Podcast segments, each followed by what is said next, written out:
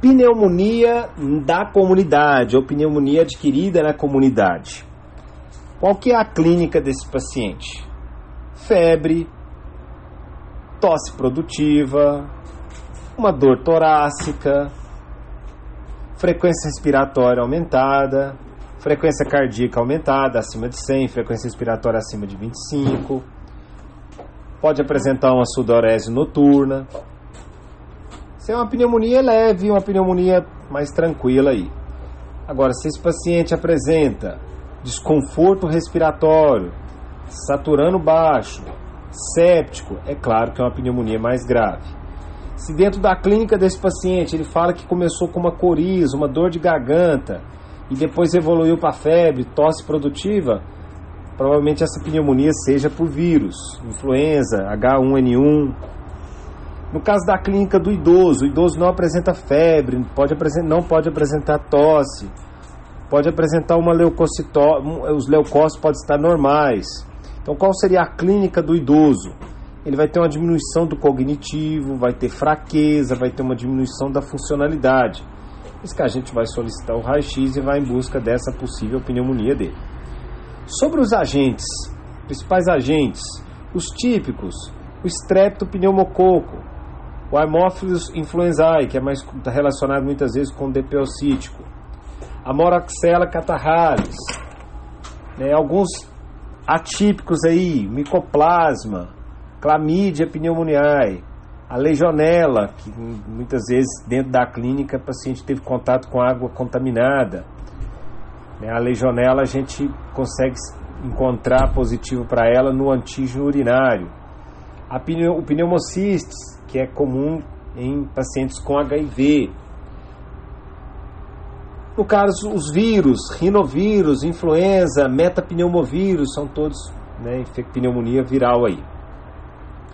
E tem também as pneumonias relacionadas aos os estáfilos resistentes à meticilina. Esse caso aí, a clínica desse paciente ela é mais grave, ele cursa com derrame pleural, com infiltrado cavitário, uma hemoptise pura. Então é uma, é uma pneumonia mais grave, ele tem uma clínica mais grave e isso né, nos, nos leva a pensar de um, de uma, um ataque de, um, de bactérias resistentes. Para fazer o diagnóstico, a clínica, mais laboratório, mais imagem. A gente pede essa triada aí. No raio-x, você vai encontrar uma imagem radiopaca, uma imagem condensada aí. Aí tem algumas pegadinhas aí, né? Que se você encontra um infiltrado intersticial bilateral, você pode me falar a favor de um micoplasma pneumoniae, né? uma, opa, uma opacificação em vidro fosco, pode me falar de uma pneumociste.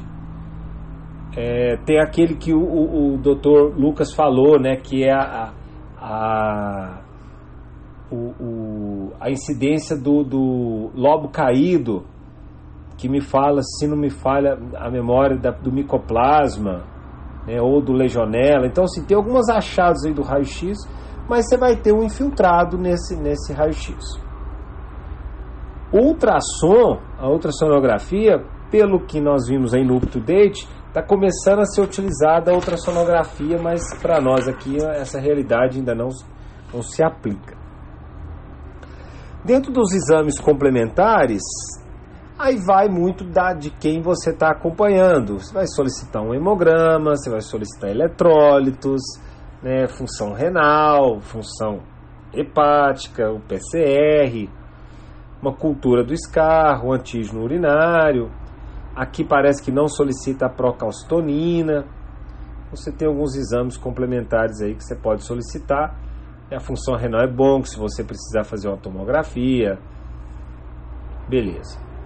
Diagnósticos diferenciais pode ser uma pneumonite por aspiração, né, um alcoólatra, um infarto pulmonar por uma embolia, vem de uma dispneia aguda, uma fibrose pulmonar exacerbada, então a pessoa já tem história de problemas respiratórios, uma bronquiectasia também já vem com histórias de problemas respiratórios, ou uma pneumonia eosinofílica aguda. Beleza? Bom, aí a gente vai dar uma parada aqui e depois a gente vai falar da conduta terapêutica desse paciente aí, qual que é o tratamento do paciente ambulatorial, aquele paciente que precisa internar, né, quais são os critérios para internar e quais são os critérios para a gente mandar esse paciente para UTI, beleza?